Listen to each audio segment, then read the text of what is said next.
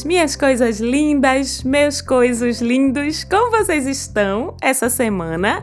Eu aqui estou ótima, muito bem. Sou Marcela Marques com mais um Mapa da Maga pra gente dar aquela olhadinha no céu da semana que vai de 16 a 22 de dezembro. Bora comigo dar aquela olhadinha? Então, a gente começa a semana lindamente, minha gente, com Sol e Júpiter em conjunção, nossos dois papais, que estimulam a gente a ser mais a gente, a ser melhores, a expandir, a aparecer, a crescer. É uma conjunção bem, bem, bem bonita, viu? Que abençoa a gente, Sol e Júpiter. Olha quanta bênção juntas se encontrando aí no céu para nós. Abençoa a gente com luz, com positividade, aumenta nosso brilho, favorece a expressão da nossa essência, da nossa individualidade, favorece nossa autoconfiança, nosso desenvolvimento pessoal. Enfim, uma coisa linda de se ver essa conjunção. Então vamos aproveitar que ela tá aí ativada a semana inteira. Não tem nem muito o que dizer dela, porque é uma conjunção de brilho, de positividade imensas, assim, se derramando sobre a gente, mas sempre tem aquela dicasinha pra gente não exagerar, não é mesmo? E nesse caso, que precisa pra gente realmente tirar o melhor dessa conjunção, é a gente tá dando sempre aquela freadinha, tá certo? Nos observarmos para não passarmos dos limites aí, que quando envolve Sol e Júpiter, a gente tá falando de limites para o nosso ego, para os nossos exageros, para a nossa amostração, como a gente diz aqui no meu país Recife. Para quem não sabe, se amostrar em bom nordestinês é se exibir, contar vantagem, se achar demais, sabe? Então, Sol e Júpiter eles são bem espalhadinhos também nesse sentido. Excesso de autoconfiança, excesso de autoestima a gente tem que ver até onde precisa ir, porque a gente tem um limitezinho, que é onde começa o limite do outro, né? Mas fora isso, é essa luz, brilho,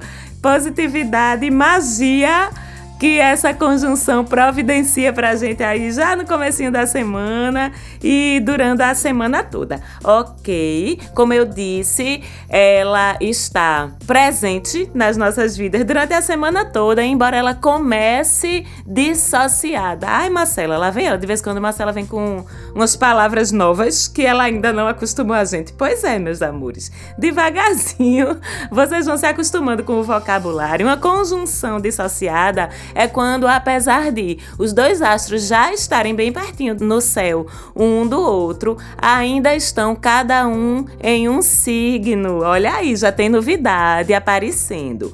Até sábado a gente tem o Sol ainda em Sagitário, embora Júpiter já está em Capricórnio, como vocês vão bem lembrar. Mas aí no domingo, dia 22 de dezembro, a gente tem a grande novidade do céu nessa semana, que é a chegada do Sol em Capricórnio e, consequentemente, o início do ciclo novo para vocês capricornianos e vocês capricornianas. Então, no domingo, aí sim, Sol e Júpiter fazem essa conjunção bem bonitinha, todos dois dentro do signo de Capricórnio, iluminando, jogando positividade, jogando essa autoconfiança toda pra gente nos assuntos de que signo? Nos assuntos do signo de Capricórnio, que a gente já morreu de falar e vamos falar um pouquinho mais hoje, tá certo? Porque Capricórnio agora vai ser a bola da vez por uns tempos. Então, parabéns a vocês, capricornianos e capricornianas esses trabalhadores incansáveis, focados, responsáveis,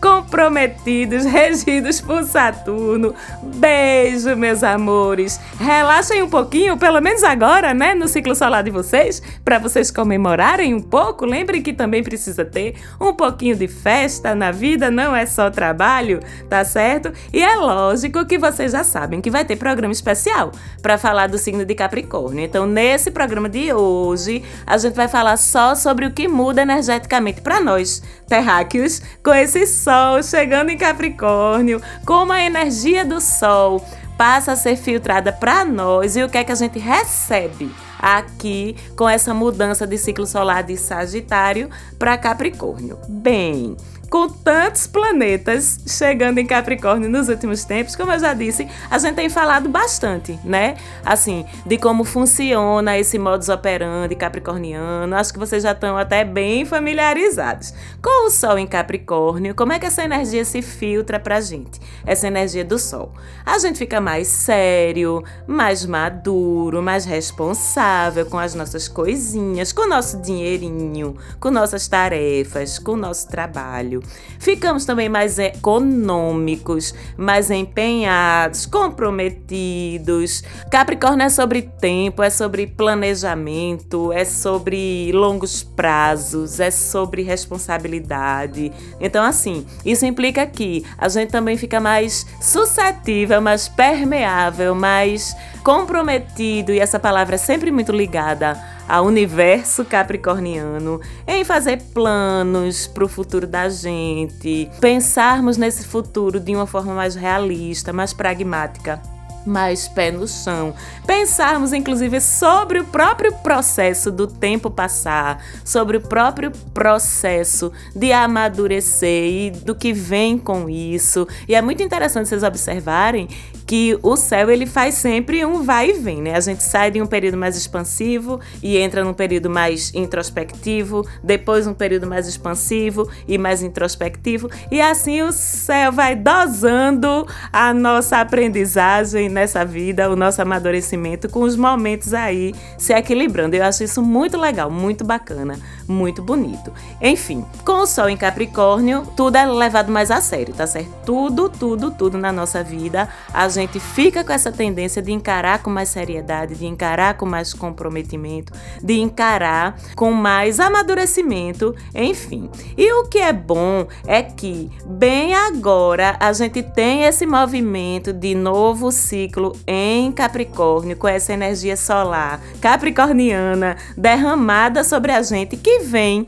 justamente nos abastecer com esse olhar capricorniano, com essa disposição que a gente está precisando para como é que eu posso dizer, corresponder às expectativas, corresponder às exigências que já estavam sendo feitas a nós pela presença dos outros astros que já estavam em Capricórnio há um tempo. Vocês estão entendendo? A gente já tinha Vênus, Júpiter, Saturno e Plutão em Capricórnio, exigindo da gente uma postura, certo? E agora a gente vem com o Sol entregando, proporcionando para a gente a energia adequada para a gente corresponder a essas expectativas. É assim, é como se antes tivesse sido exigido da gente, principalmente nós, né? Signo de ar, signo de água, signo de fogo, que não temos naturalmente as mesmas facilidades que os signos de terra têm Capricórnio e seus irmãos Touro e Virgem. É como se chegasse pra gente pedindo pra gente fazer uma prova de matemática, mas a gente só estudou português, trocou o dia da prova, sabe? Eita, eu pensei que a prova hoje era de português, mas é de matemática.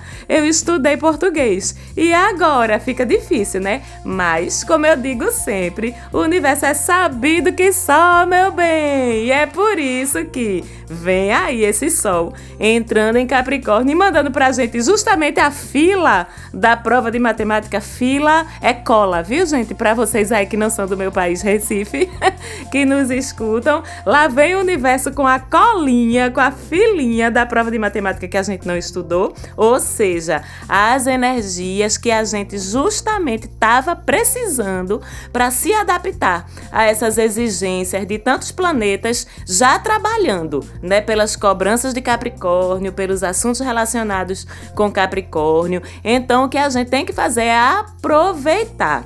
Mesmo que alguns de nós fiquemos um pouquinho incomodados, sabe? Com tanta sisudez, com tanto protocolo, com tanto planejamento, com tanto gráfico de aposentadoria privada. Não é, aquarianos? Não é sagitarianos. Não é leoninos, não é geminianos, não é arianos, não é piscianos. Pois é, calma. Nós, nós que somos um pouquinho mais desorganizados, nós que somos um pouquinho mais impulsivos, nós que somos um pouquinho mais apressadinhos, ou nós que vivemos aí um pouquinho no mundo da lua, em vez de a gente reclamar que tá tudo muito sério, muito organizado, muito, ai meu Deus, muito cheio de protocolo, que agonia, vamos aproveitar que o universo está disponibilizando essa vibe pra gente de uma forma um pouquinho mais fácil. Eu por aqui mesmo já senti, eita, produzindo que é uma beleza, cheia de ideia nova para 2020, me aguardem, viu? Oba! Sim, pois é.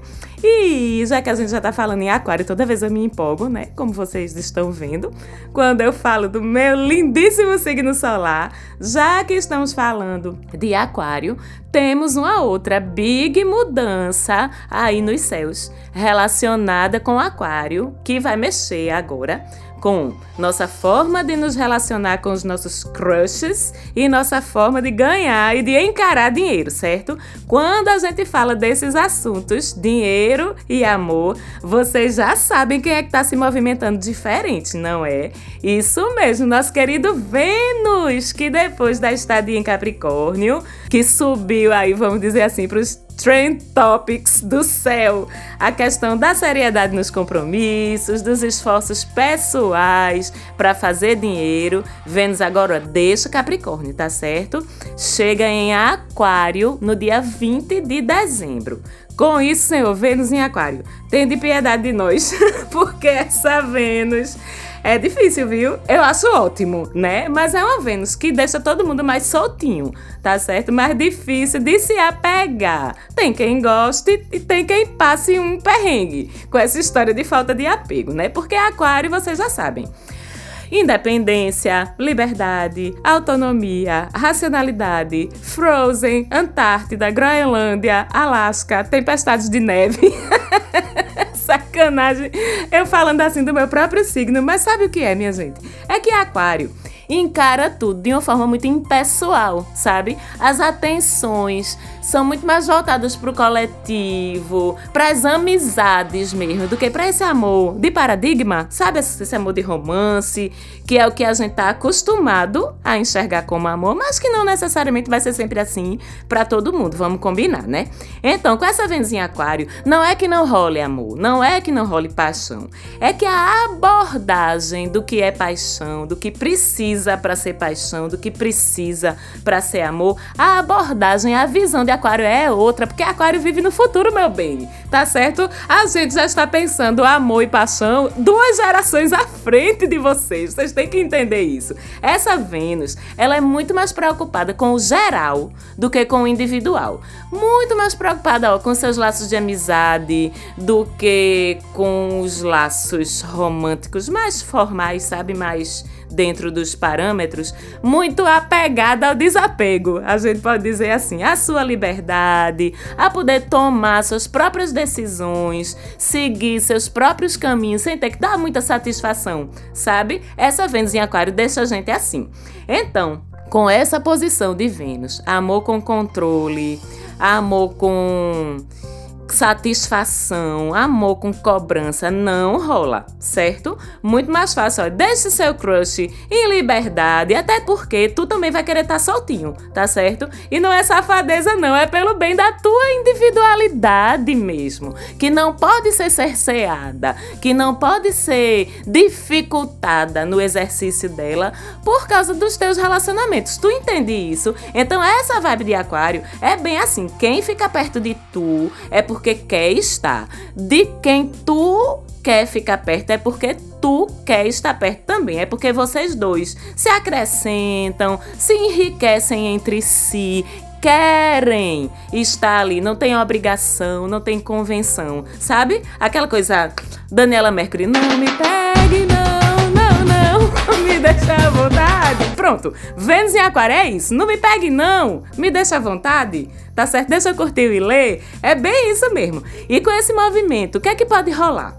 Um monte de coisas, tá certo? Pode rolar, por exemplo, atração interesse afetivo entre pessoas que antes eram amigas ou achavam que eram só amigas, pode rolar.